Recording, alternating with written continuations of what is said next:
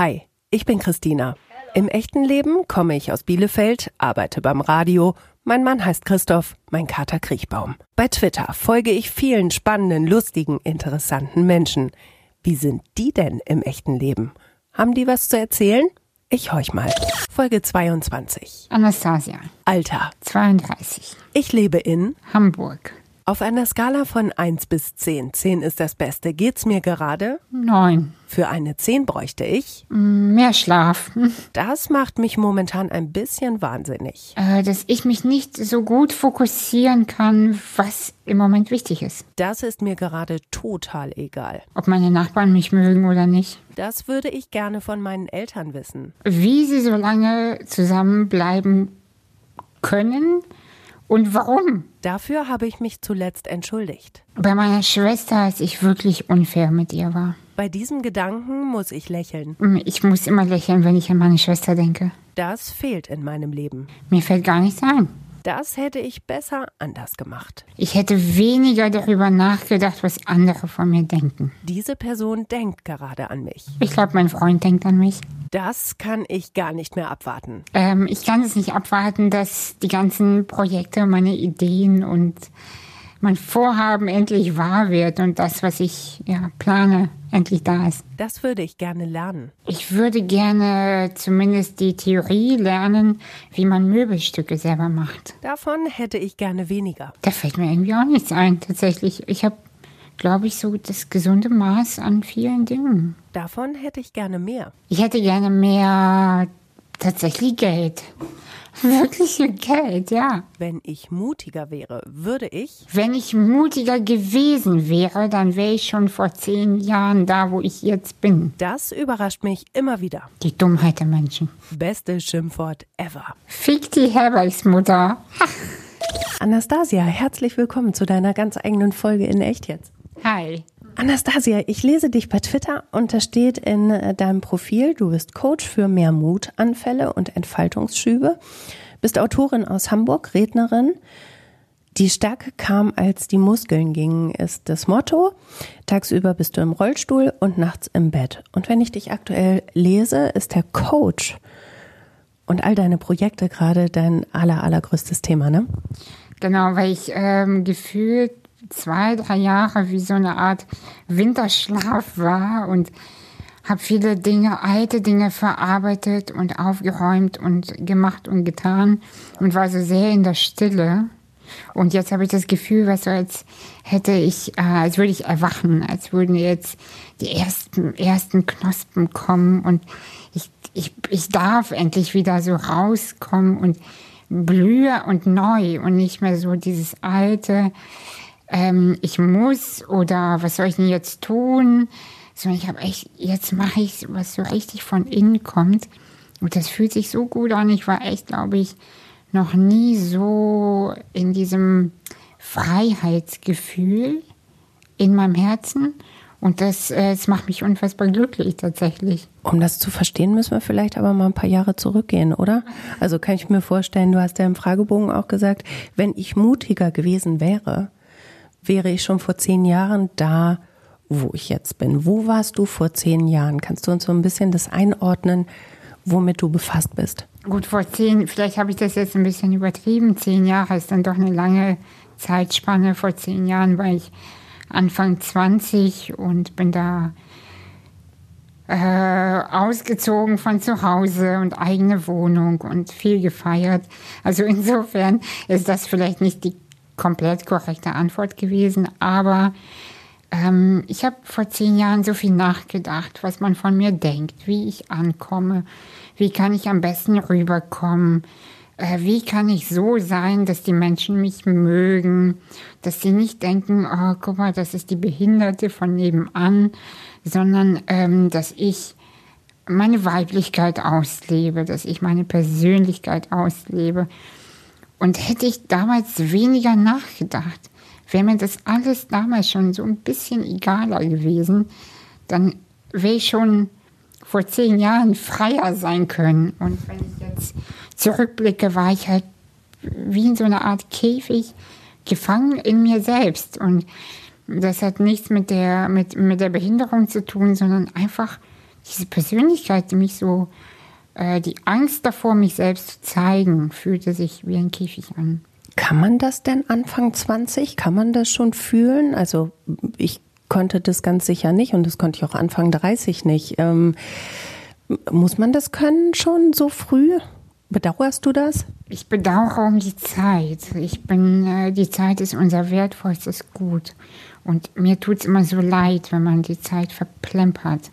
Mit Traurigkeit, mit, mit, äh, mit, mit diesem Käfig eben. Ne? Aber wenn ich realistisch bin und ehrlich bin, nein, mit Anfang 20 kannst du es definitiv nicht, weil da einfach andere Themen auch kommen. Dieser Käfig, den du beschrieben hast, den hast du jetzt zweimal genannt. Wie, wie kann ich mir den vorstellen? Also war das ein, ein selbstgemachter Käfig, ein, ein Familienkäfig, ein Teil deiner Krankheit Käfig? Ähm, was, was war das für ein Käfig? Ich stelle mir das so vor, wenn die, das innere Leben, also das, mein inneres Ich, mein Kern sozusagen, meine Persönlichkeit, mit den äußeren Faktoren nicht zusammenpasst. Wenn es einfach gegeneinander äh, steht und ähm, sich nicht gegenseitig unterstützt. Und das, die äußeren Faktoren sind natürlich Familie, ganz klar, das ist der Beginn. Dann aber auch ähm, die anderen Glaubenssätze, die uns über die Lehrer, über die Ex-Beziehung, über wen auch immer, wer uns im Leben begegnet, uns sagt, wie du, nee, du kannst es nicht, du kannst es nicht. Und wenn es dann äh, irgendwie in uns übergeht, diese Glaubenssätze äh, von, äh, aber Papa hat immer gesagt, äh, das werde ich nicht schaffen. Aber mein Kern in mir sagt, du kannst das eigentlich. Und es passt dann nicht zusammen. Und welche Kraft gewinnt? Und das beschreibe ich so als Käfig. Wenn die Kraft der Worte von den Eltern oder von wem auch immer uns so aufhält. Aber der Kern in uns, der weiß eigentlich viel mehr. Und ich habe immer gespürt, ich kann das, ich kann das und ich will das. Und wie komme ich durch diese Wand? Ja, das war mein Käfig. Du wirst ganz energisch, ne, wenn du das sagst. Also äh, nahezu äh, schon ein bisschen wütend. Du, du ballst da die Faust und sagst, ich kann das. Ähm, bist du all denen, die gesagt haben, die kann das nicht, die kann, sitzt im Rollstuhl. Ähm, bist du denen gram? Bist du denen böse? Nein, ich glaube, ich war lange Zeit sehr, sehr wütend. Ich war sehr enttäuscht von den Leuten, die mich nicht sehen wollten, die mich nicht gesehen haben. Aber eins meiner Leichtigkeits, ähm, ja, wie soll ich sagen, Entdeckungen war auch das Verzeihen. Und einfach dieses, ja, okay, die wollten nicht anders oder die konnten nicht. Aber ich habe damit eigentlich gar nichts zu tun. Es geht da auch überhaupt gar nicht um mich. Und zu verzeihen hat für mich viel geöffnet. Und einfach dieses, ähm, nicht sagen, hey, du hast aber immer gesagt, weißt du noch? Und du, du, du. Äh, einfach nur sagen, hey, okay, es war so, jetzt ist es aber nicht mehr so, weil heute bin ich erwachsen und mich kann keiner mehr aufhalten, wenn dann nur ich mich selbst. War die Wut auch ein Motor für dich? Viele Jahre, ja. Für meine alten Projekte, zu denen ich bestimmt noch ein, zwei Sätze erzählen werde, da war die, Mut, äh, die, die Wut mit dem Mut zusammen äh, mein, mein Motor, ja. Was waren das für Projekte? Vielleicht können wir da gleich bleiben. Nachher vertüdeln wir uns noch und äh, vergessen zu erzählen. Also zum einen habe ich ein Fotoprojekt gemacht über ähm, Frauen mit einer Muskelerkrankung. Das habe ich selbst auch. Und ich wollte gerne mit diesem Fotoprojekt zeigen, hey, wir sind weiblich, wir, wir können so viel, wir haben so viele Facetten. Einfach weil ich selber gemerkt habe, ich bin nicht in meiner Weiblichkeit. Ich, ich komme da nicht hin. Ähm, ich schaffe das nicht zu zeigen, was alles in mir steckt. Und ich habe die Kunst dafür genutzt, ähm, das zu kommunizieren und vor allem aber auch meine eigene Geschichte zu verarbeiten.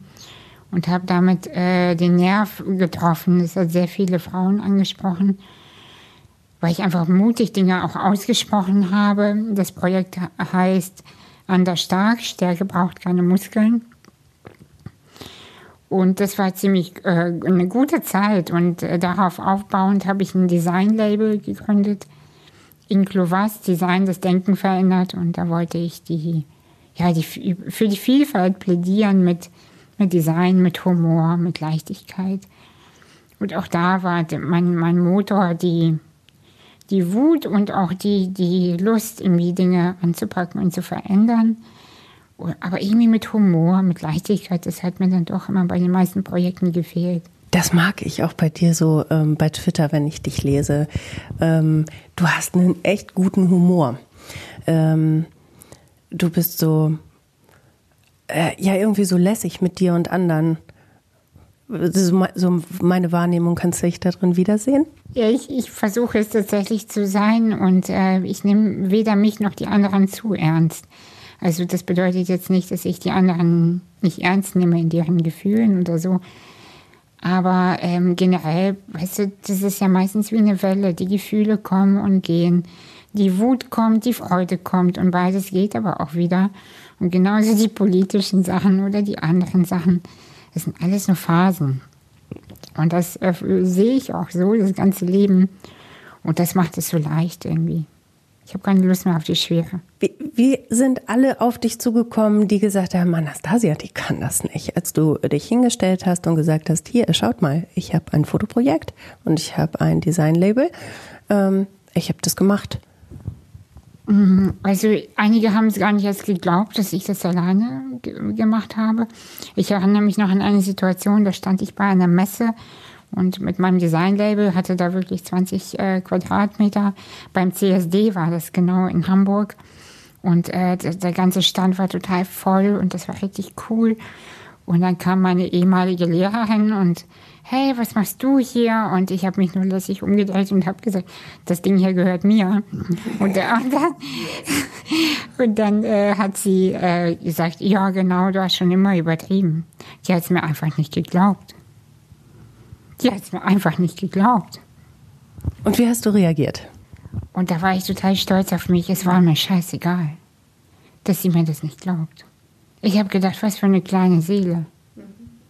Ich habe ich hab sie äh, liebevoll verachtet. Also liebevoll verachtet im Sinne von, habe ich gesagt, die checkt das nicht, die hat es noch nie gecheckt. Warum sollte sie auch jetzt? Und das ist mir voll egal. Es ist nicht ein super Gefühl. Da, da habe ich richtig gefühlt, die ganze innere Arbeit hat sich gelohnt. Weil die Person, die mich am meisten in meiner Schulzeit getriggert hat, die ist mir einfach egal. Das war gut. Und deine Eltern, wie haben die dich begleitet auf diesem Weg? Meine Mama war ziemlich äh, dabei, die, die stolz und freut sich. Ähm, mein Vater, glaube ich, versteht nicht so ganz, was ich da alles tue. Der ist halt ein ich sag mal, typischer Kerl, der braucht Ergebnisse so. Meine Tochter verkauft T-Shirts, das kann ja wohl nicht wahr sein. so, ähm, der, ich glaube, der hätte sich äh, eher gewünscht, ich glaube, der hätte sich eher gewünscht, dass ich im Büro arbeite und am Donnerstagabend einmal die Woche Cocktails trinken gehe. So ein bisschen mehr normal. Ich glaube, meine Eltern fanden mich oft so verrückt, weil ich so nicht in meine Familie passe, aber die sind ich komme aus einer Arbeiterfamilie, wir sind aus Kasachstan emigriert. Ähm, die wünschen sich, wenn schon behindert, aber zumindest doch bitte normal. Und dann haben wir da eine Tochter, die völlig ausrastet. Die ist behindert, fällt sowieso schon immer auf.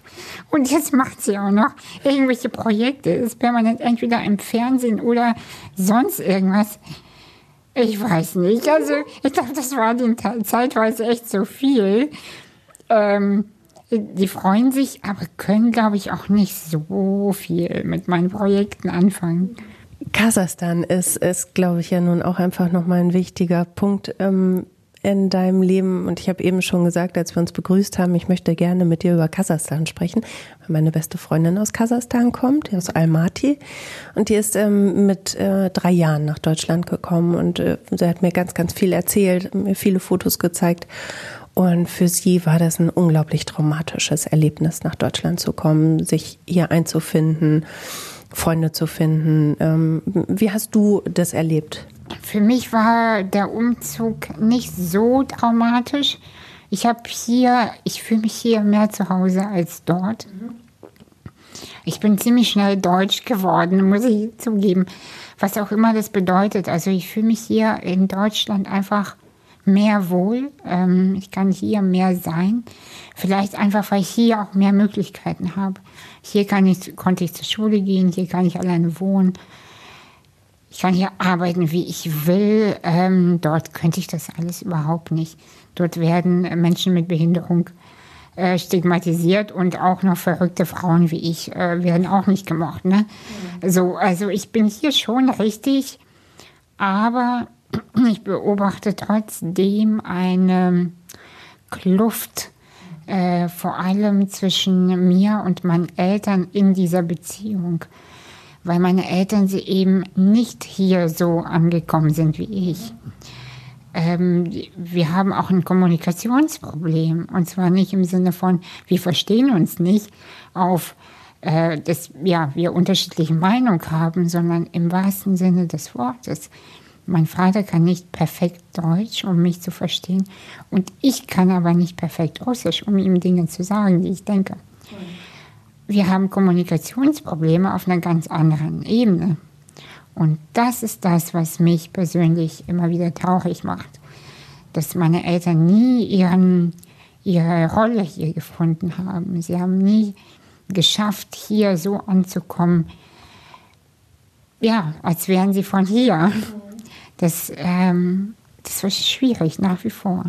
Bedeutet aber auch, dass du da ja auch Jobs übernehmen musstest, ne? Also was einfach sprachliche Tätigkeiten anging, was Übersetzungen anging. Ähm, war das so? Genau, also das war von Anfang an so, dass ich mit elf Jahren schon Behördenbriefe geschrieben habe oder Sachen für die Krankenkasse damals, äh, für mich jetzt. Oder auch in der Schule die ganzen Gespräche musste ich übersetzen. Also das, ähm, man hat da schon eine Aufgabe übernommen, die Eltern sonst ja machen. Und heute bin ich in irgendeiner Form, absurden Form dankbar dafür, weil Behördenbriefe machen mir heute überhaupt keine Angst. Also generell diese ganzen organisatorischen Sachen, das ist für mich alles Kleinkram, wo andere Leute äh, zusammenbrechen, wenn die von der Krankenkasse einen Brief bekommen. Das ist für mich kein Problem. Das mache ich ja schon seit über 20 Jahren. Und ähm, ja, aber tatsächlich ist das, das verstehe ich heute, äh, wo ich erwachsen bin, eine große Verantwortung auch und auch eine Last. Verantwortung für die Eltern zu übernehmen auch, ja. Was ja immer beschissen ist, ne? wenn Kinder ähm, die Verantwortung übernehmen müssen für Tätigkeiten, die die Eltern vielleicht eigentlich machen sollten. Auf der anderen Seite hat es dir ja vielleicht auch einen Push gegeben. Kann das sein? Also das weiß ich nicht, ob das einen Push gegeben hat. Wie gesagt, ich habe halt Dinge gelernt, die, äh, die andere Kinder nicht lernen müssen. Aber ich bin jetzt trotzdem auch nicht äh, den anderen in irgendeiner Form voraus. Also es war schon auch eine Belastung, das kann man nicht anders sagen. Ähm, ja. Ich frage deshalb, weil wir im Vorgespräch jetzt eben ähm, kurz drüber gesprochen haben, über Labels, ähm, über das Feminismus-Label, was viele vor sich hertragen, das Nachhaltigkeitslabel, das ähm, schaut her, ich mache dieses oder jenes. Ähm, wir sind beide, glaube ich, so aufgewachsen, dass wir viel zu früh Verantwortung übernommen haben und als Positives daraus kann man vielleicht aber auch sagen, man muss eben viele Dinge nicht mehr vor sich hertragen, weil man die eh schon sehr früh musste. Das stimmt. Also tatsächlich äh, habe ich das so gesehen, hört sich aber arrogant an, das meine ich nicht so. Habe ich es gar nicht mehr nötig zu sagen, äh, ich bin feministisch oder äh, ich bin besonders gut in oder ich lege Wert darauf. Ähm, einfach weil ich das so gelernt habe, mich durchsetzen zu müssen. Es, gibt für mich, es gab für mich gar keine andere Option. Für mich hat keiner einstehen können, mich konnte keiner unterstützen, einfach weil die sprachlichen Fähigkeiten fehlten. Ich musste Dinge selbst in die Hand nehmen, sonst wäre nichts passiert. Ich musste das organisieren, dass ich mit Assistenz allein lebe, dass ich in eine eigene Wohnung ziehe, dass ich eine Ausbildung mache und, und, und. Hätte ich das nicht gemacht, hätte ich es nicht bekommen. So einfach ist das. Und dadurch, dass ich das musste, kann ich das heute. Und das ist halt was mir auch Sicherheit gibt im Nachhinein, ja. ich bin anders aufgewachsen, aber halt auch mit, mit viel Müssen und dann heute äh, eben sagen zu können, ja, ich bin Feministin, aber nicht auf die Art und Weise, wie ihr das gerne von mir hättet, sondern einfach, weil es so gewachsen ist. Da muss man da auch nicht mehr rumtrompeten, ne? Genau, also dieses Umtrompeten auch in anderen Bereichen mit, guck mal, wie aktivistisch ich bin. Ich bin für die Vielfalt. Natürlich bin ich für die Vielfalt. Ich bin behindert, bin eine Ausländerin. Ich bin halt nur nicht schwarz. Und ich bin auch nicht lesbisch. Okay, aber ja, mein Gott, also ich, äh, ich habe gar, kein, ähm, gar keine Ambition, irgendjemanden auszuschließen, weil ich selber auch dazugehören möchte. Und äh, deshalb äh, finde ich das schon immer so ein bisschen äh, befremdlich fast, wenn irgendjemand mir sagt, also du hör mal, ich bin ja total für Diversity. Äh, ja, okay, cool, ich auch. Äh, also, aber ich würde halt nicht auf die Idee kommen, das so zu formulieren, das immer zu betonen und auch immer zu sagen, die Behinderten werden immer so schlecht behandelt. Hm, bestimmt nicht so, nicht immer. Ein bisschen bestimmte Bereiche, ja. Aber nicht nur. Und ich habe halt das Gefühl, dass das irgendwie, ach, da komme ich in andere Bereiche gerade, merke ich. Aber ähm, ich reg mich öfter auf, wenn ich Twitter aufmache und dann denke ich mir halt, ja, da wird wieder rumposaunt und hier und wir müssen doch und wir müssen, ach, das finde ich, weiß ich nicht. Vielleicht ist es auch immer ein schmaler Grad zwischen ähm, das, was aus einem Ego heraus passiert und ähm, aus diesem wirklichen Wunsch heraus, Promo zu machen für die gute Sache, ne? Ob es was auch immer es ist. Ähm, ja, kommt manchmal irgendwie Schreck rein, ne?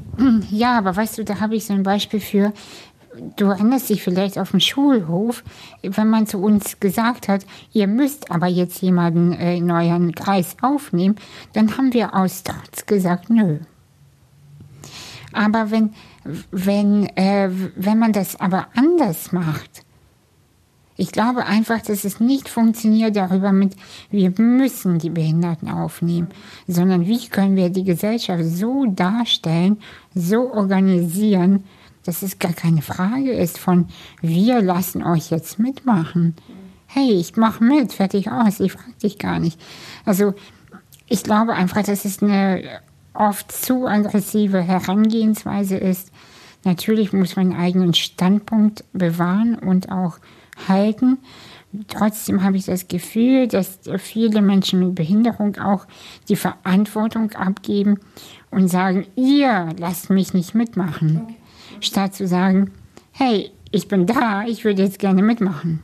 Heißt also für dich ist breite Brust und zu sagen, hallo, mein Name ist Anastasia und jetzt bin ich da. Ähm, das ist ganz wichtig. Genau, ich, ich würde eher sagen, hey, ich bin da, wie, komm, wie kann ich da jetzt reinkommen, wenn wir jetzt über Stufen sprechen oder über andere Dinge und sagen, es gibt mich, ich würde da gerne mitmachen. Also eine Hohlschuld, nicht nur eine Bringschuld? Genau, ja. Also, dass man sich auch wirklich sichtbar macht und sich nicht hinter äh, einem Handy versteckt und dann schön böse twittert. Aber auf Veranstaltungen sehe ich wirklich wenige Rollstuhlfahrer. Vielleicht ist mein Geschmack so äh, komisch, aber ich bin wirklich meistens auf Veranstaltungen die Einzige im Rollstuhl oder mit Behinderung. Und das kann ja auch nicht sein. Lass uns doch noch einmal kurz bei deiner Familie bleiben. Ein ganz, ganz wichtiger Mensch in deinem Leben ist deine Schwester die äh, bei Twitter ja Hashtag Kleinumrig heißt, ähm, die, wenn ich richtig gerechnet habe, auch 20 Jahre jünger ist als du, ne? Genau, 19 Jahre jünger ist sie, ja. Meine Eltern haben mich mit um die 20 bekommen. Und dann, ähm, ja, ich glaube, dann haben sie schon aufgegeben, das ein zweites Kind haben zu können. Äh, und dann äh, hat es doch geklappt. Und kurz bevor ich ausgezogen bin, kam äh, Alina, meine kleine Schwester, auf die Welt. Und ihr seid ganz, ganz eng, ne? sehr, sehr eng. Also meine Mama hatte früher, also als sie geboren wurde, die Sorge, dass ich irgendwie äh, eifersüchtig sei oder ähm, dass ich das Kind nicht mögen würde. Aber das war also, also so ein Quatsch. Ich habe das Kind gesehen und ich habe gedacht, meine Güte, wie schön kann man nur sein. Und, und äh, ich habe noch, glaube ich, noch nie bis zu dem Zeitpunkt so viel Liebe gefühlt wie in diesem Moment. Und ähm, ich würde für dieses Kind alles machen. Ja. ja. Ich habe wirklich ein, mein gesamtes Herz, glaube ich, an sie verschenkt. Es äh, klingt schon fast mehr als Schwester, ne? Also äh, ist ja auch für dich so, ja, bei diesem Altersunterschied? Also ich kann nicht äh, verneinen, dass ich Muttergefühle habe für dieses Mädchen. Also klar, sie ist meine Schwester. Ich hab, ich bin ja halt dann die coole Schwester, weißt du. Also das heißt, ähm, sie hört dann auch mehr auf mich, mhm. weil ich ja die coole Schwester bin und nicht die Mutter. Ja. Und, aber ich habe trotzdem Mama-Gefühle für sie und mache mir Sorgen auch und so. Aber auf eine entspannte Art und Weise. Und ähm, ich bin auch streng mit ihr. Also es ist jetzt nicht so, dass sie bei mir alles darf und ich alles durchgehen lasse. Aber ähm, ja. Du hast ihr ja nur 19 Jahre Erfahrung voraus. Was gibst du ihr denn mit? Sofern sie denn Bock hat auf, äh, auf Ratschläge, hat man dann ja auch erstmal äh, dann in dem Alter noch nicht so richtig. Es gibt, also ich versuche mich zurückzuhalten mit diesen Altersweisheiten bei ihr, aber ich bin halt auch eine Laberbacke in der Hinsicht und ähm, ich sage ihr ganz oft, sie soll die Zeit nicht verplempern mit Warten. Mit Warten auf äh, Rückruf von irgendjemandem oder auf ähm, auf Warten auf äh, den Sommer, auf Warten auf die, das Wochenende. Und ich versuche ihr das Thema Warten äh, beizubringen, weil das bei mir oft Thema war. Ich habe permanent gewartet. Ich habe immer auf bessere Zeiten gewartet. Oder dass der Typ mich zurückruft oder äh, dass etwas vorbei ist oder dass etwas anfängt und so. Und ich glaube, ähm, wir müssen uns eine gute Zeit machen in jeder Lebensphase. Und das versuche ich ihr zu vermitteln. Wann hast du denn aufgehört zu warten und hast angefangen zu machen oder wie auch, wie auch immer du das beschreiben würdest? Ich glaube, das war vor zwei Jahren tatsächlich, so ungefähr. Da habe ich richtig verstanden, nee, vor drei Jahren habe ich verstanden, meine Güte, wie viel Zeit ich verplempert habe. Was meinst du denn mit verplempert? Also das, das habe ich irgendwie noch nicht so richtig verstanden. Also das Warten ähm, auf, auf Anrufe und so weiter, also das, das, das passiert ja bei jedem irgendwie. Was ist das Verplempern? Das Verplempern ist tatsächlich, ich habe viele Dinge gemacht und erfüllt, weil die jemand von mir wollte. Also sei es mein Vater, der wollte, dass ich in einem Büro arbeite. Also habe ich dann erstmal in einem Großraumbüro, was klimatisiert ist, ich hasse das bis heute, äh, saß ich da, damit er sagt, äh, schön. Ja, das, das dann nicht verplempern. Ich wusste schon immer, ich will das nicht. Ich möchte nicht in einem Büro arbeiten. Habe ich trotzdem gemacht. Oder, ähm, ja, weiß ich nicht, auch wenn ich wusste, es ist einfach vorbei, eine Beziehung oder so. Trotzdem habe ich gewartet und das meine ich mit, mit Verplempern. Also dieses, eigentlich weiß man schon die Wahrheit und trotzdem bleibt man da. Okay, das habe ich geschnallt. Und vor zwei Jahren ähm, machte es Klick. Wahrscheinlich nicht ähm, so plakativ, wie man sich das gern vorstellt, ne? Äh, doch, das war tatsächlich so plakativ, wie man sich das vorstellt. Äh, da hatte ich eine Nahtoderfahrung. Genau, das, äh, das fütter ich äh, nicht, noch nicht. Ich werde dazu bald einen TED-Talk halten, aber ähm, deswegen kann, kann ich das jetzt heute auch erzählen. Vor drei Jahren hatte ich tatsächlich eine, einen Moment, äh, da war ich auf der Kippe und bin fast gestorben. Und das war der Moment, als ich wieder zurück bin ins Leben. Da habe ich verstanden, das machst du alles nie wieder. Nie wieder so wie vorher. Und dann habe ich meine alten Projekte auch so mehr oder weniger sofort beendet, weil da wusste ich, es ist vorbei. Ich wusste das ja schon länger. Ich habe mich noch nie getraut, das auszusprechen. Ähm, und dann bin ich erstmal an die Elbe gefahren, habe den ganzen Tag aufs Wasser geguckt und habe geheult und habe gedacht, so, und jetzt stellst du dein Leben um. genau. Krass, also du siehst es, glaube ich, an meinen weit aufgerissenen Augen, ähm, dass ich da gerade gar nicht weiß, was ich da fragen kann. Und äh, krass, krass. Ja, das, das habe ich damals auch so empfunden, als meine Güte, das Leben meint es gut mit mir. Ähm, es lässt mich einfach nicht gehen. Ich habe ein Geschenk hier in der Hand und das Geschenk heißt Leben. Und ich warte aber die ganze Zeit auf das Leben. Aber das Leben ist ja schon da. Ja. Das ist ja da. Und ich habe ich hab das noch nie so klar und so haptisch in meinen Händen gefühlt, wie in diesen, besonders diese Woche da, wo ich wirklich angefangen habe. Ich habe erstmal eine Woche lang wirklich äh, aufgeräumt. Ich habe meine Wohnung komplett auf den Kopf gestellt. habe gesagt, ey, weg mit dem ganzen Krempel, was ich nicht brauche. Ich habe einige Freundschaften wirklich nicht radikal beendet. Ich habe sie auslaufen lassen, weil ich gespürt habe, ich weiß, dass wir uns nichts mehr zu geben haben. Warum halte ich das? Weg mit allem, was mich nicht nährt. Ballast weg. Ballast weg. Weg mit allem, was mich runterzieht, was mich aufhält, was mich klein macht. Habe wirklich mich entschieden für den Wachstum, für meine persönliche Entfaltung. Ich habe gedacht, hey, wer weiß, wie lange ich noch habe. Vielleicht passiert es wieder. Ich habe, ähm, ähm, ja, das war so eine blöde Situation beim Essen tatsächlich. Und ich habe gedacht, hey, vielleicht passiert es wieder. Und dann bist du weg vom Fenster und hast nicht das gelebt, wofür du meinst, bestimmt zu sein. Und nee, nee.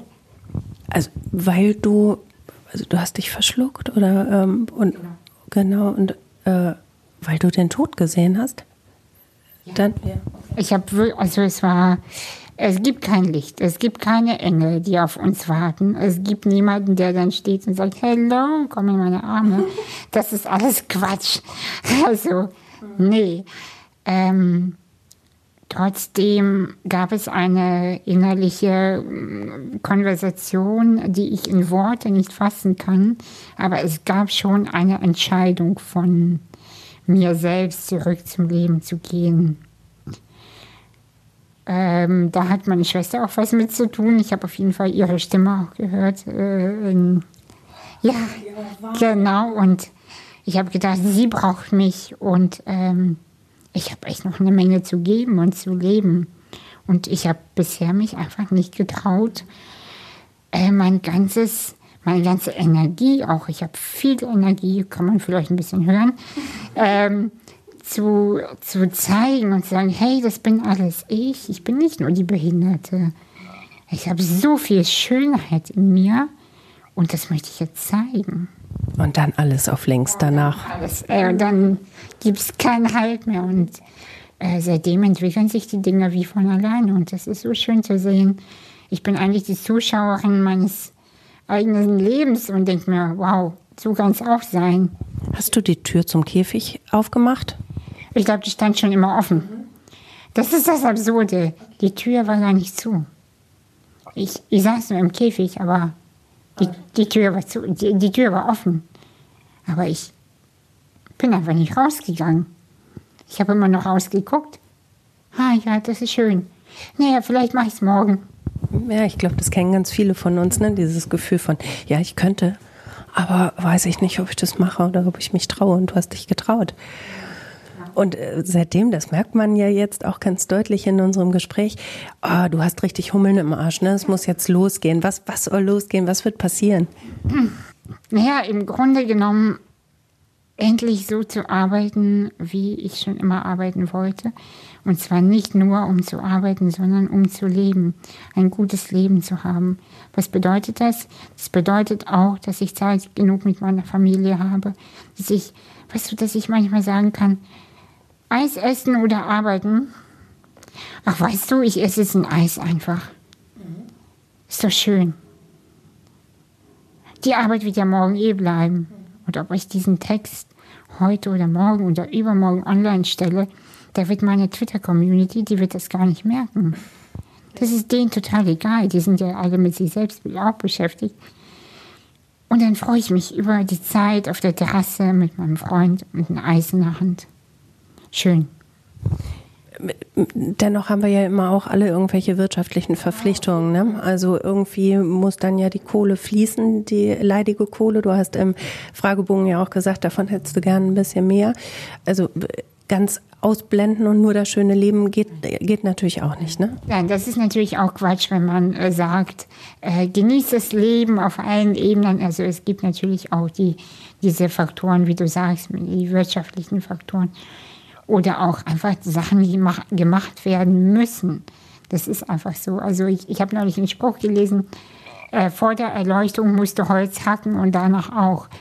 Also bestimmte Dinge bleiben einfach und ähm, ja, aber ich freue mich, dass ich jetzt mich selbstständig mache als Coach und dass meine Website endlich online geht, jetzt am Freitag. Und das ist einfach ein gutes Gefühl von, ich stelle mich auf eine Bühne und äh, erzähle nicht von, ähm, oh, was will mein Publikum denn hören, sondern was möchte ich eigentlich erzählen. Und äh, das meine ich, das hat sich geändert. Ich, äh, ich mache da eigentlich gar nicht so viel anders als vorher. Aber früher habe ich viel mehr gemacht, weil es gut ankam. Und heute mache ich die Dinge, weil ich sie zu geben habe. Das hat sich geändert. Und das fühlt sich gut an. Und ich habe das Gefühl, je mehr ich an meiner Quelle, je mehr ich sie befreie, desto mehr kommt da einfach. Und äh, das äh, macht mich glücklich. Das ist, eigentlich ist es nur das. Du hast sie freigegraben und es sprudelt.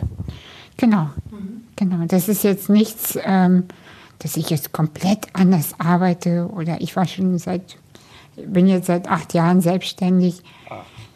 Und ähm, ja, nur dass ich jetzt einfach äh, die Dinge sage, die ich, ich als Person zu sagen habe. Also es geht nicht um Wirkung und ähm, wie kommt es an, sondern es kommt wirklich tief aus dir, ne? Genau, aus der, aus der kompletten Tiefe und und trotzdem gibt es immer noch Sachen, die ich für mich behalte, natürlich. Also es ist jetzt nicht so, dass ich komplett mich nackt mache und sage, mir ist es alles egal. So stimmt es ja auch nicht. Also es gibt immer noch äh, die wenigen Leichen im Keller. also. Naja gut, aber äh, irgendwas ist halt ja auch immer, ne? So ist es nicht. Ähm, wenn du als Coach unterwegs bist, als Rednerin, ähm, was ist so deine, deine Kernmessage? Kann man das zusammenfassen? Meine Kernmessage ist tatsächlich, dass, ähm, dass alles schon da ist. Mhm. Also egal ob, ja, wir haben alle Antworten in uns, egal welche Frage das auch sein mag. Eigentlich wissen wir die Antwort. Und ähm, mein, mein Ziel als Coach ist es vor allem, wie können wir oder wie kann ich den Menschen unterstützen, den Mut zusammenzufassen, diesen Weg zu gehen. Weil die, die, der Käfig, der hat keine Tür. Aber wie schaffen wir es zusammen, rauszugehen? Erstmal vorsichtig kennenlernen, die Temperatur draußen ähm, abchecken und dann geht's los. Ist bei dir aus Wut Mut geworden oder existierte beides parallel und das eine ist kleiner, das andere größer geworden? Ich glaube weder noch. Ich glaube, die Wut war lange da und wichtig, aber irgendwann ist sie auch frei. Also man kann nicht das ganze Leben lang wütend sein.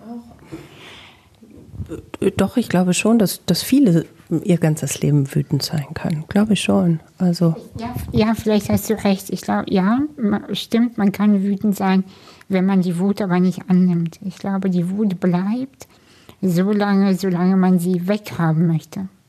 Wenn man sich über die Wut irgendwie auch ein bisschen ärgert. Wenn man aber sagt, okay, die Wut ist auch da. Komm her. Wütend und mutig gleichzeitig und ein bisschen verletzlich und ängstlich, aber auch so viel Freude ist auch da. Und das ist alles auf einmal da. Es, es gibt es alles. Und auf einmal fühlt sich die Persönlichkeit so rund an, weißt du? Wenn nichts, stell dir mal vor, man, man hat, sagen wir, zehn Kinder, das ist schon sehr viel, aber, aber man hat äh, viele Kinder und die Lieblingskinder, die ähm, sehr schlau sind und sehr attraktiv sind, die lädt man dann an den Tisch ein. Und die anderen, die dürfen eher so die Reste essen. Das ist, dann fühlt sich die Familie nicht rund an. Und genauso ähnlich ist es auch mit den Emotionen, glaube ich wenn man die Lieblingsgefühle wie Freude und Motivation und ach, diese Euphorie, ne, das, das nehmen wir gerne. Ach, schön. Heute ist ein Tag, an dem ich motiviert bin. Wow. Heute ist ein guter Tag. Wenn man aber aufwacht und denkt, oh, heute möchte ich nur im Bett bleiben und die Decke über den Kopf ziehen, nee, der Tag, der muss sofort weg. Das sind dann meistens die Montage. Und, und das, glaube ich, ist einfach falsch, wenn man aufwacht und sagt, oh, heute ist die Traurigkeit da, hey. Ja, das kennen wir ja schon, die ist ja schon lange da, die ist schon immer da. Na gut, dann weiß ich auch, was zu tun ist. Dann werde ich den Tag so planen, dass ich die Traurigkeit oder die Wut gut integrieren kann und dann sehen wir, was morgen kommt. Und auf einmal fühlt sich das so leicht an, auf einmal wird das so rund. Und das fühlt sich dann nicht mehr so an wie, oh Mann, heute bin ich so grumpy und die Wut und ach Scheiße. Und dann wird der Tag immer schlimmer, wenn man die Wut oder was auch immer nicht haben will. Aber alles, was wir nicht haben wollen, kommt immer mehr zurück. Die unterdrückten Gefühle sind die stärksten. Genau. Und deshalb plädiere ich so für so eine Rundheit in Emotionen, dass alles sein darf. Jetzt, haben, jetzt fange ich schon so an, hier, hier wie eine Therapeutin zu sprechen, aber. Du hast viele Erfahrungen gemacht. Und das macht ja auch einfach Sinn, was du da sagst, ne? Alle einzuladen an einen Tisch. Ähm, beim Thema Mut lese ich bei dir in deinem Twitter-Account ähm, manchmal durch. Dir sagen ja viele, Mensch, was bist du für eine mutige Frau? Du sitzt im Rollstuhl und also was du alles machst und du bist so eine starke Frau. Das geht dir ziemlich auf den Senkel, ne? Ja, und vor allem äh, bin ich aber noch mehr irritiert, wenn das nicht mehr kommt. Okay. also klar, es, äh, früher war das ganz viel. Wow, du bist so mutig und wow, du machst. Schön, dass du auch hier bist. Ähm, und all solche Sachen, da war ich total genervt immer. Und neulich hatte ich aber ein Seminar, da, da war ich und das hat die alle überhaupt nicht beeindruckt. Und das hat mich irritiert, muss ich, muss ich zugeben ich äh, habe ich hab dann mich schon äh, darauf eingestellt, dass ich dann wieder sagen muss, nein, und ich bin ja so normal, so wie ich meine übliche Leier. Und ich habe dann so gesagt, ja, also ich lebe dann äh, mit meinem Freund zusammen und so und so machen wir das. Und alle so, aha. Okay, und du warst relativ beleidigt, dass äh, überhaupt gar keiner gefragt hat, ey, was ist denn hier? Nee, ich war, ich war nicht beleidigt, ich war so irritiert, dass es äh, überhaupt keinerlei positive, negative Reaktion gab. Oder ich bin halt einfach gewohnt zu sagen, nein, mein Freund ist nicht behindert, nein, das ist alles eine normale Beziehung. Und so, und, ne, ich bin schon immer darauf eingestellt, mich zu rechtfertigen. Und das interessiert die Leute aber gar nicht mehr. Und, ähm, so, und dann habe ich erzählt, was ich alles so mache und gemacht habe. Und dann habe ich gesagt, so, und jetzt werden die Nachfragen kommen. Und alle nur so, ah ja, cool. Ja, also ich habe ja auch schon viel gemacht. Und dann habe hab ich, hab ich innerlich total schmunzeln müssen, weil ich auch in dieser Rolle bin von, ähm, ja, dass ich mich darauf eingestellt habe, ähm, mich kleiner zu machen, als es ist oder größer. Aber es war einfach Augenhöhe. Und dann habe ich gedacht, genau so. Das möchte ich haben. Das ist gut. Weil das ist das, wofür ich viele Jahre gekämpft habe. Heißt, du hast so viele Jahre gekämpft für die Augenhöhe, jetzt musst du dich aber erstmal dran gewöhnen. Genau, die Augenhöhe ist mir unbekannt tatsächlich, weil ich entweder immer nach oben gucke, ähm, weil, weil die Leute auf mich runter gucken, oder aber andersrum, dass die denken, dass ich total krass viel mache und total mutig bin, dass ich mich schon immer runterstellen muss, damit die nicht denken, dass ich ein Überflieger bin. Und es ist so schön, wenn ich einfach nicht beeindrucken kann. Das ist schön. Guck mal. Und andere äh, reißen sich so den Hintern auf und wollen beeindrucken und du freust dich über das Gegenteil. Das ist ähm, auch wie erleichternd, ne? Ja, ich freue mich auch, wenn, äh, wenn ich auf Konzerten übersehen werde, zum Beispiel. Also hört sich total paradox an, ne? Aber ähm, ich freue mich, oder wenn mich jemand auf meine Schuhe anspricht oder auf meine Frisur oder auf irgendwas. Wenn jemand sagt, ey, schöne Bluse. Denke ich so, ey, cool, das hat nichts mit meiner Behinderung zu tun.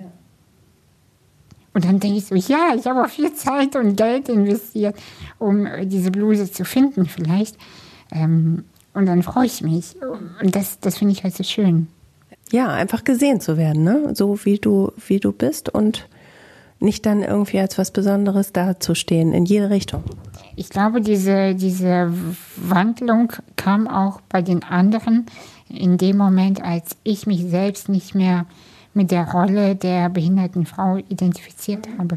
Als ich selber gesagt habe, ich bin mehr als nur die äh, Aktivistin oder die Unternehmerin im Rollstuhl, sondern als ich angefangen habe, mich als Persönlichkeit zu zeigen, dann reagieren die Leute auch mehr auf die Persönlichkeit. Also, und das, ähm, ja, das finde ich total schön irgendwie. Und wenn ich mich nicht zeigen möchte, dann gehe ich in der Masse auch mal unter. Und dieses Untergehen in der Masse und trotzdem ein Teil des Ganzen zu sein, das ist ein schönes Gefühl. Du hast im, im Fragebogen gesagt, ähm, was deine Nachbarn über dich denken, das ist dir scheißegal. Ähm, wovon hättest du gerne weniger? Da hast fällt mir nichts ein. Ähm, du bist gerade echt gut in deiner Balance, ne? Es, ja, Im Moment schon, ja. Also es, es war nicht immer so. Ähm, da habe ich viel Wert auf die Nachbarn gelegt. Äh, bei uns war es in der Familie immer so, oh, was denken denn die anderen, die Nachbarn, die Familie?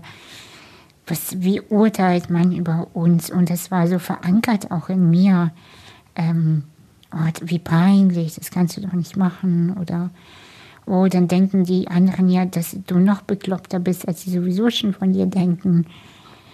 Und ähm, als ich das abgelegt habe, weißt du, das war wirklich wie so einen schweren Rucksack von den Schultern nehmen und so dieses nach Hause kommen und erstmal eine bequeme Hose anziehen.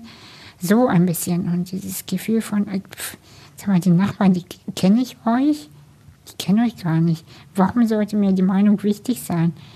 Und selbst von Menschen, die man kennt, äh, die haben ihr eigenes Leben. Wir, also die haben ihre eigene Endlichkeit und und ich meine, und wir müssen jeder für sich gucken, wie wir die Zeit bis zur Beerdigung sehr gut umbekommen.